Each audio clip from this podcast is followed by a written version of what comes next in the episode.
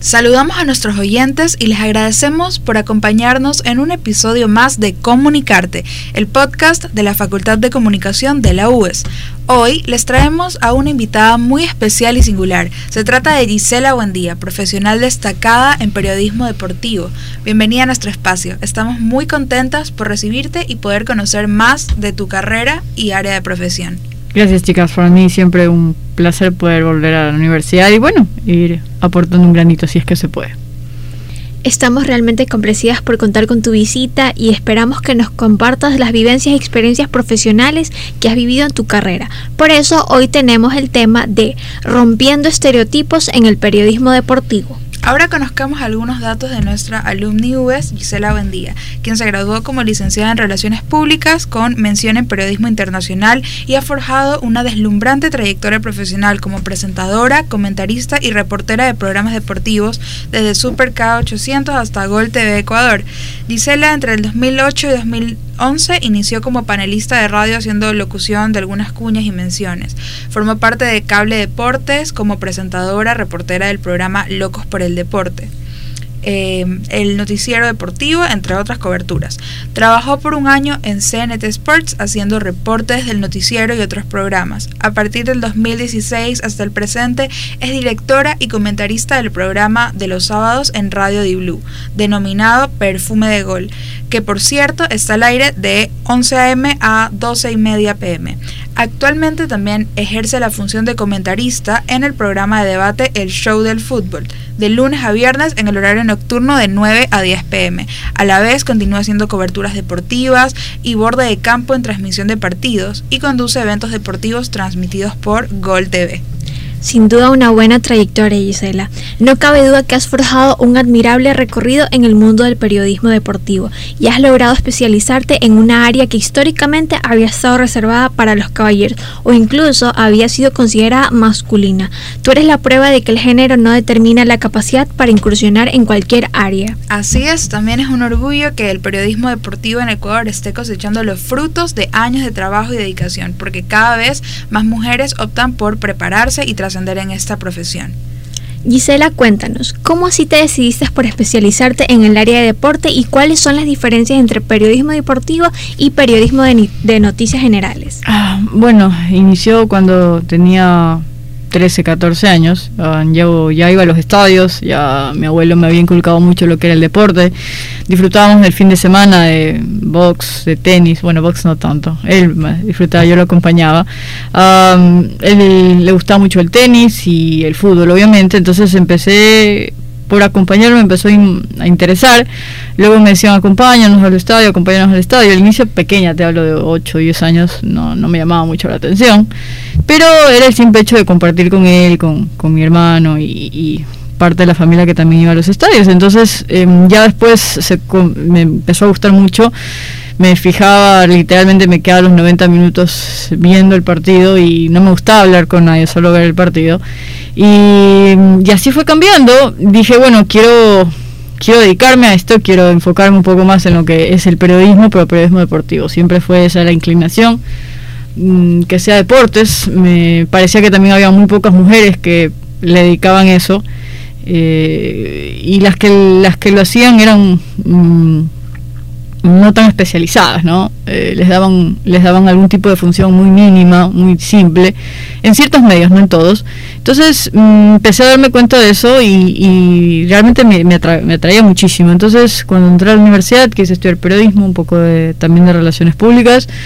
Em, y empecé a encontrar y encontré trabajo desde muy pequeño desde que empecé la universidad encontré la forma de entrar a Superca 800 que básicamente fue mi primer trabajo aunque mi primer año eh, yendo a, la radio era llevándole papeles a los periodistas a la cabina llevando noticias que puedan generar realmente eh, contenido empecé a ir con los chicos de los cables, de las radios, a los estadios, a las cabinas para ver cómo hacían su trabajo. El simple hecho de ver cómo funcionaba. Eh, quería aprender todo, no sé. Y me quedaba los, los, fines de semana a veces simplemente a un ladito de los periodistas ahí en la cabina, como, como esas niñitas cuando acompañan a su papá así en la esquinita, sin molestar a nadie. Y fue aprendiendo eh, cómo, cómo era todo. Y eso me, emocionaba mucho la idea de, poder sentarme algún día ahí. Tenía 18, 19 años y así empezó. Uh, es muy diferente el periodismo deportivo con periodismo de noticias. Eh, hoy, de hecho, comparto un programa en, en Radio Centro con, Carlos Vera de 5 a 7 y él, me contrató para hacer, un, para hacer simplemente espacio deportivo, pero la idea era de, de hacer una dupla, de hacer programas juntos y ya tenemos siete meses más o menos al aire y me tocó, me tocó adaptarme a lo que requería el programa. Él es un hombre de política, es un hombre eh, que, que, se mete mucho en ese tema, el tema com comunidad, más política, y empecé a entender de que no solo iba a estar ahí cuando tenía que hablar de deportes o cuando tenía que hacer algún tipo de conversación con él sobre otro tema. Entonces, para irme acoplando un poco más al programa y tomando mayor protagonismo, um, empecé a meterme un poco más, ahora opino más en las entrevistas. Si hay algún tema noticioso, por ejemplo, el tema de la guerra, uh, la invasión de Rusia a Ucrania, temas... Eh, las inseguridades que se viven, el tema del COVID, temas básicos que la comunidad en sí los, los habla todos los días, bueno, para mí era raro, era raro ponerme a hablar de eso, entonces fui aprendiendo, me, me gusta porque a la larga el periodismo es periodismo, pero no hay nada como el periodismo deportivo, o sea, es algo que simplemente me apasiona y puedo leerlo, puedo verlo los fines de semana, eh, puedo dejar de ir a la playa o hacer lo que más me gusta por ver un partido, entonces eso creo que no no, no es lo mismo que, dedicarme a otro tipo de periodismo. Igual, creo que es la misma base, el, tema de la investigación, el estar informado, el, el poder eh, rebuscar quizá hasta el mínimo detalle como para poder aprovechar una entrevista. O sea, es la misma fórmula, la misma forma de trabajo, simplemente aplicada en el deporte. Claro, cuando te dedicas al deporte es otro tipo de preparación, tema más de ah, reglamentos, conocer un número de deportes, eh, en fin, eh, es, otra área, pero es con la, con la misma base. Pero eso sí, son muy diferentes cuando ya las, cuando ya las trabajas. Qué increíble cómo nos compartes tu experiencia, de verdad nos transmites toda la emoción que sientes por, tu carrera y es algo de admirar. Eh, ¿Consideras que los medios ecuatorianos refuerzan o desmienten los estereotipos que hay sobre la mujer en el deporte? Mm. Um, hoy los medios de comunicación o siempre han sido um, protagonizados por, por hombres, eh, más que todo en el deporte, ¿no? Um, poco a poco se ha ido dando un espacio a la mujer. Antes simplemente porque era mujer había que había que darle un espacio por frescura, por belleza y simplemente para que no sean puros hombres los que salen en televisión. Entonces le da un giro. De esa manera se fue incluyendo a la mujer, pero más allá de que a ver, puede que todas ellas estaban capacitadas, pero pocas veces eran las oportunidades que se daban. Entonces, creo que siempre ha existido y creo que sigue existiendo a veces esta forma de pensar, pero sí ha cambiado en muchos aspectos. Antes, cuando yo veía deportes, veía muchas periodistas, entre comillas, periodistas porque ni siquiera eran periodistas, a veces era mucha gente de farándula que le llamaba la atención la idea de entrevistar a futbolistas o de ir a mundiales, pero realmente no estaban preparadas para hacer un análisis de un partido, eh, para dirigir un programa deportivo, para conducir una entrevista simplemente estaban ahí para hacer una pregunta después del resto o leer mensajes que, enviaba la gente al programa. Entonces dije, no estamos para eso. Um, y, fue difícil porque tienes que convencerte no solo a ti, sino convencer a la gente de que tienes la capacidad y que tal vez ellos son los que están equivocados, me, me refiero a los hombres. Incluso hasta las propias mujeres nos critican mucho, en general nos criticamos mucho. Eh, la labor en, el premio deportivo para una mujer siempre es no solo demostrar que sabes, sino convencer a la gente de que sabes. Eh, conozco mucha gente, muchas mujeres en diferentes áreas, no solo en el periodismo, entrenadoras, eh, jugadoras, un sinnúmero de, de profesionales que tienen un recorrido, han tenido puestos importantes, pero van y se paran frente a un micrófono y aún la gente simplemente la ve como una mujer y decir, mm, no lo sé, eh, no estoy de acuerdo con ella o no sabe, o eh, hay, hay una forma siempre de, de cómo te miran y, y creo que a la larga todavía eso se mantiene. Ha mejorado, muchísimo ha mejorado, y te respetan por las cosas que dices, por, por tu trabajo. Hoy creo mucho también en, la capacidad de las mujeres de llegar a base de trabajo, no simplemente hecho de porque me veo bien o porque conozco al gerente de no sé quién o porque soy a mí de no sé quién y por eso estoy aquí sentada. Eso te puede durar un tiempo, pero va a llegar un momento en que tú tienes que defender tu puesto, porque la gente se va a dar cuenta de los que están sentados al lado tuyo, saben, discuten, hablan, opinan, y que vas a estar ahí sentada, viendo cómo todo el mundo habla, entonces llega un momento en que tienes que estar, no a la par, creo que más arriba de ellos para realmente ganarte un puesto. Claro, definitivamente una profesión para personas decididas y valientes.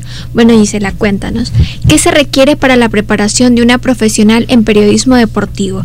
¿Qué hay que tomar en cuenta al momento de realizar una cobertura en vivo de alguna competencia deportiva, en especial en fútbol? Ah, ¿Qué hay que tomar en cuenta? Lo que siempre cuando converso con, chicos que están por graduarse y, gente que está empezando sus pasantías, a veces en, algún medio de comunicación, estar siempre preparados, siempre, siempre preparados. Puede ser que vayas a un programa y no sepas la fecha del partido, tal vez detalles tan mínimos que, que, es cierto, llevas tu computadora, llevas tu celular y, y puedes buscarlo, pero tienes que ir preparado al programa eh, o en general a lo que te toque, eh, a una transmisión. Eh, no los detalles tan básicos, cuántos partidos han jugado, no, tienes que ir más allá y eso lo vas, lo vas a ir tomando, lo vas a ir aprendiendo con el pasar del, tiempo, con el pasar del trabajo. Ya depende de ti, primero estar informada, que es lo mínimo que puedes hacer hoy.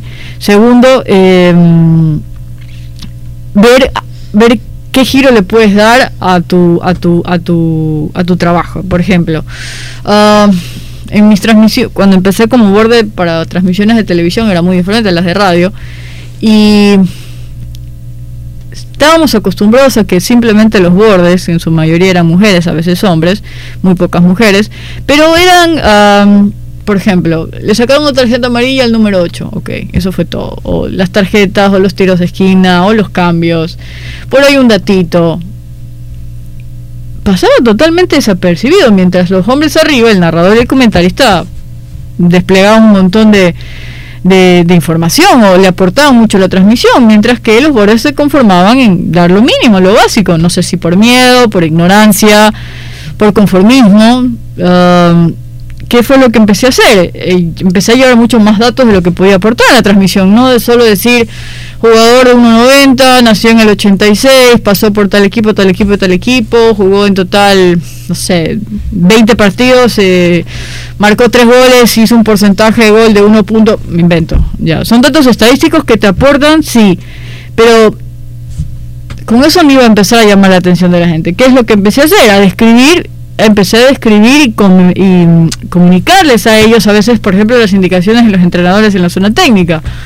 Temas, son temas más técnicos, no simplemente es el hecho de repetir lo que está diciendo el entrenador, sino que cuando ya tienes un conocimiento de qué es lo que está pasando, más lo que está diciendo el entrenador, entonces tú ya tienes como interpretar qué es lo que le está pidiendo el entrenador al equipo. Entonces, ellos, como están arriba, no lo podían escuchar.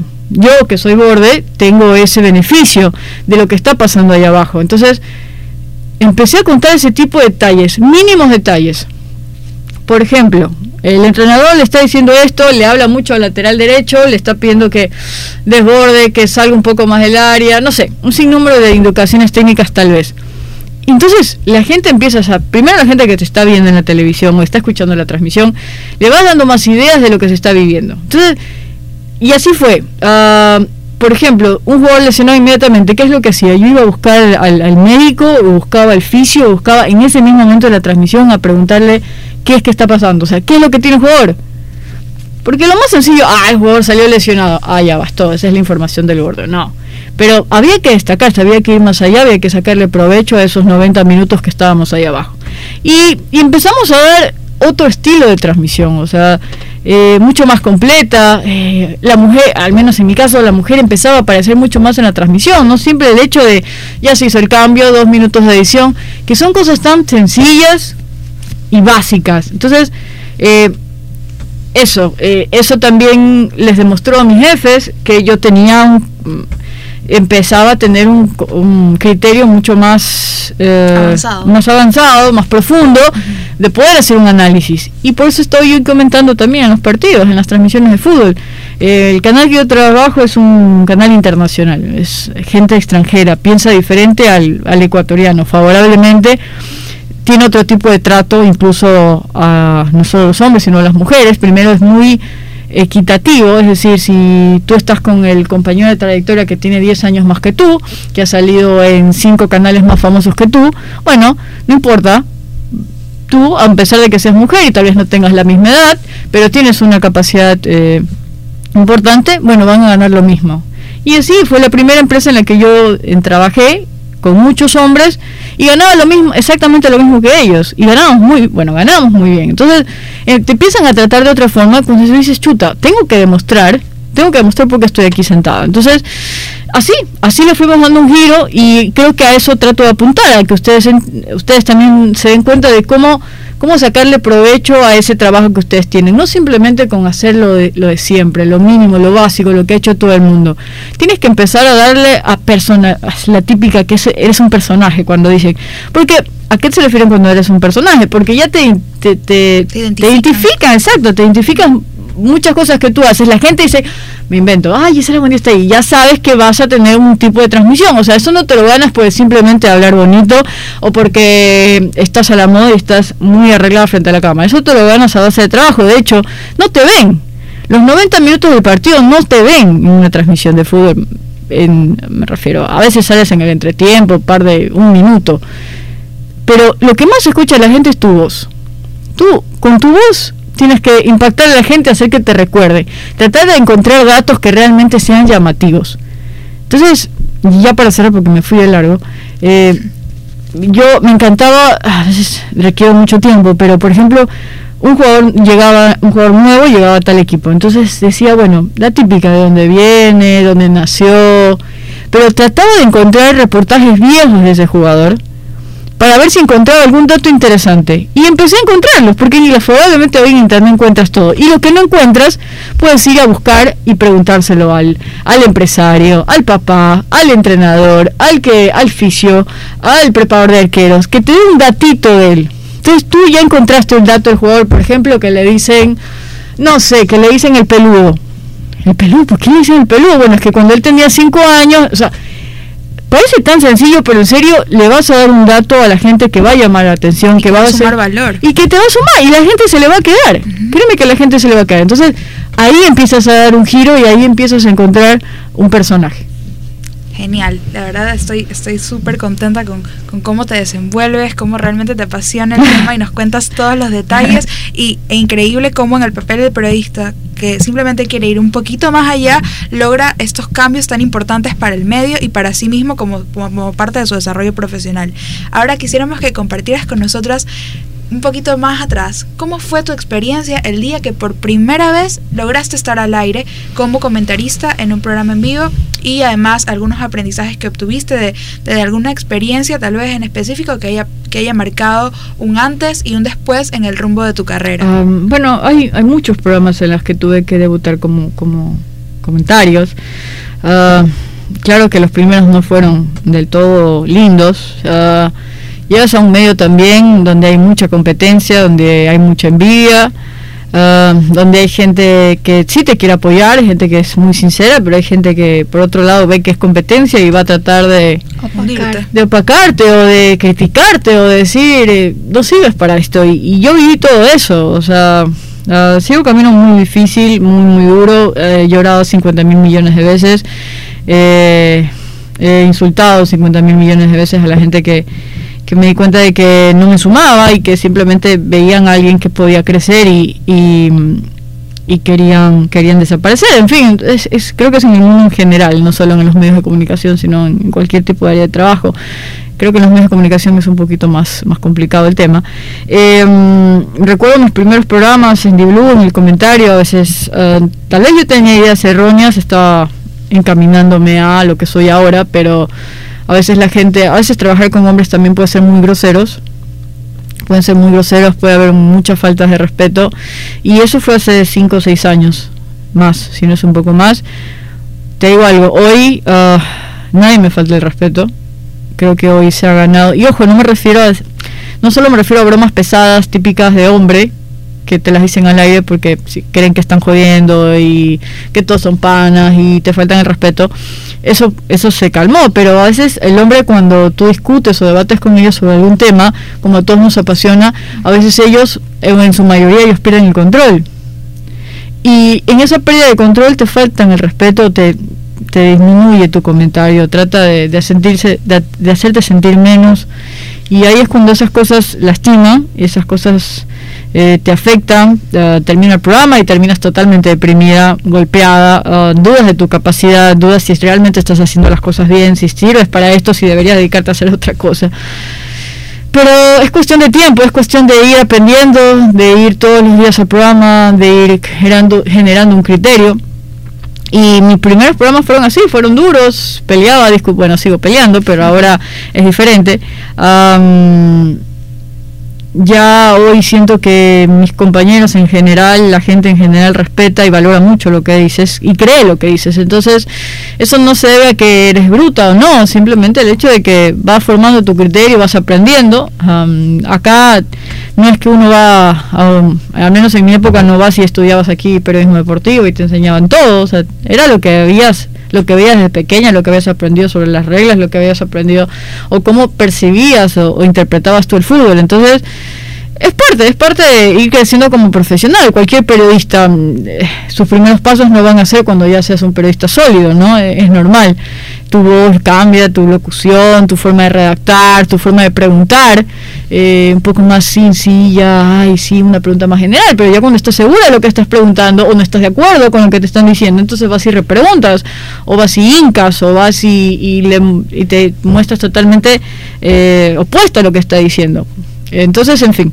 Eh, por eso te digo, los primeros, los primeros programas sí, sí fueron muy duros, uh, difíciles, y normalmente terminaba muy estresada el resto del día.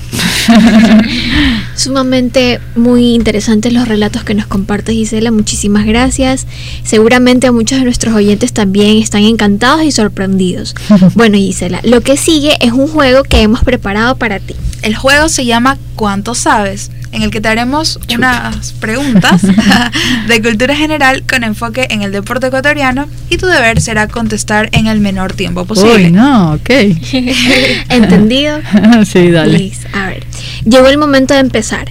¿Cuál es el máximo goleador de los campeonatos nacionales oficiales del fútbol ecuatoriano? Tenemos tres opciones. Jaime Caviedes, Francisco Bertocci, Ángel Licciardi. ¿Del campeonato nacional? Sí. Ah, entendería que Lichardi. La respuesta es Jaime Caviedes. ¿Jaime Iván? ¿Tú no recuerdas a Jaime Iván mucho tiempo en el campeonato? El máximo goleador de los campeonatos nacionales oficiales del fútbol ecuatoriano. Mm, ok. Sí. Lichardi lo fue, por ejemplo, en el Deportivo Cuenca, hizo un gran récord histórico, es el máximo goleador, pero mm, está bien, les creo, Caviedes. a ver, la otra. ¿Qué mujer ecuatoriana ganó la medalla de plata en los 87 kilogramos de levantamiento de pesas en 2021? A. Neisy Gómez. B. Aremi Fuentes. O C. Tamara Salazar. Tamara. ganó la medalla de plata. Tamara. Perfecto, excelente, súper bien. Vamos con la tercera.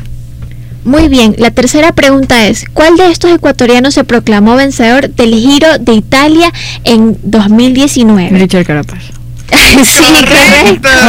estaba, estaba fácil. Las últimas han estado fáciles. La primera tú, eh, había oportunidad de confundirse, la verdad. Si estuvieron medio reñidos. Sí, me parece raro. Les voy a, confirmar el dato. No, mentira. Sí, puede ser. Aquí, es válido equivocarse todavía. Eh, siempre en toda la vida, en realidad. Ahora sí, a la última, última. Y esta no va a tener alternativas. ¿Cómo se llama? Y esta creo que sí la vas a saber perfecto. ¿Cómo se llama la Asociación de Fútbol del Ecuador y en qué año se fundó? La Asociación de Fútbol del Ecuador. La Federación debe ser. Ese es el nombre, sí. La Federación Ecuatoriana de Fútbol. ¿En qué año se fundó? Um, puede ser en la época del 50.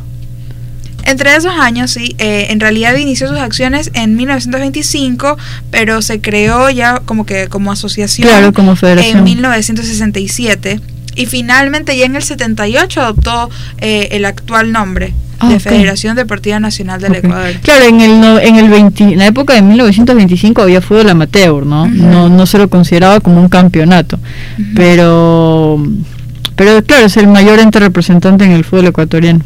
Hoy se llama Federación Ecuatoriana de Fútbol. Correcto. Creo que fue medias la respuesta. no, pero correctísimo.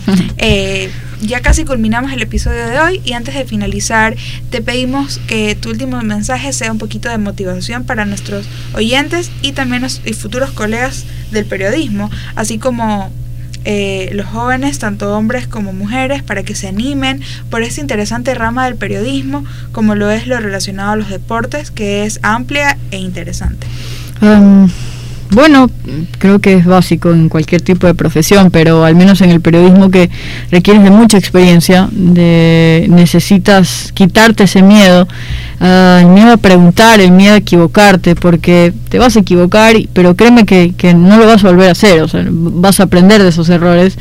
Em, primero que empieces a, a trabajar o a hacer tus pasantías, tus prácticas desde lo más temprano posible. Yo, al menos en mi caso, empecé desde que tengo 18 años, había ingresado recién a la universidad, empecé mis prácticas entre comillas, pero no eran prácticas porque la universidad nunca me envió a, a, Radio Super K, entré por mi cuenta, un par de contactos, dije simplemente quiero aprender y pasé un año así, literalmente trabajando las 8 horas en, la radio de lunes a viernes y sin, sin un solo centavo, pero aprendí de todo. Y eso me permitió ya después entrar a Superca y tener un trabajo oficial. Entonces, ese año me permitió hacer contactos, hacerme conocida hoy con mis compañeros que, que comparto programa, Andrés Bushmer, Vito Muñoz, Huecho Constante, uh, todos, todos, todos hoy los que son siendo exitosos.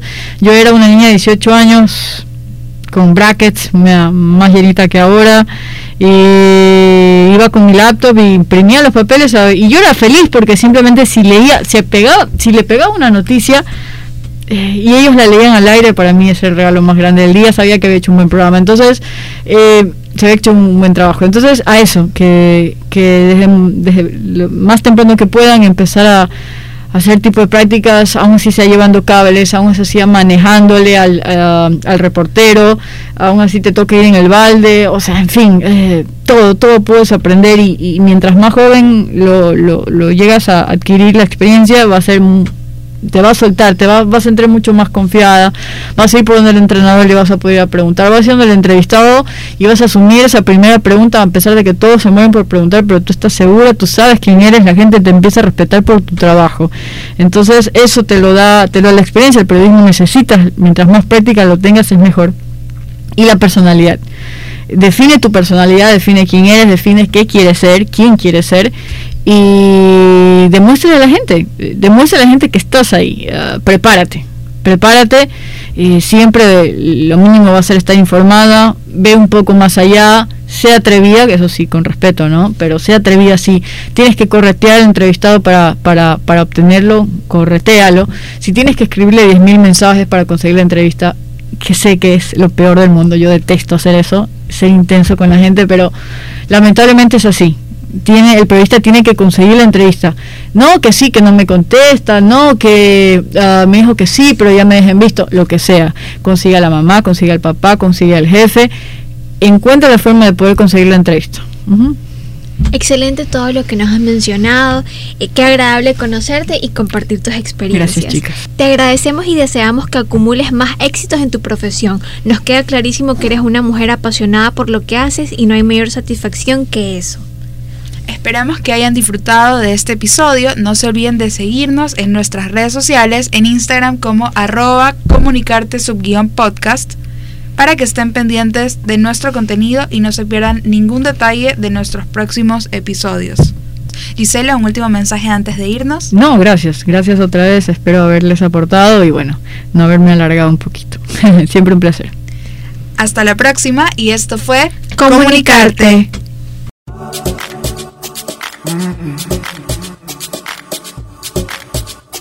Mm-mm.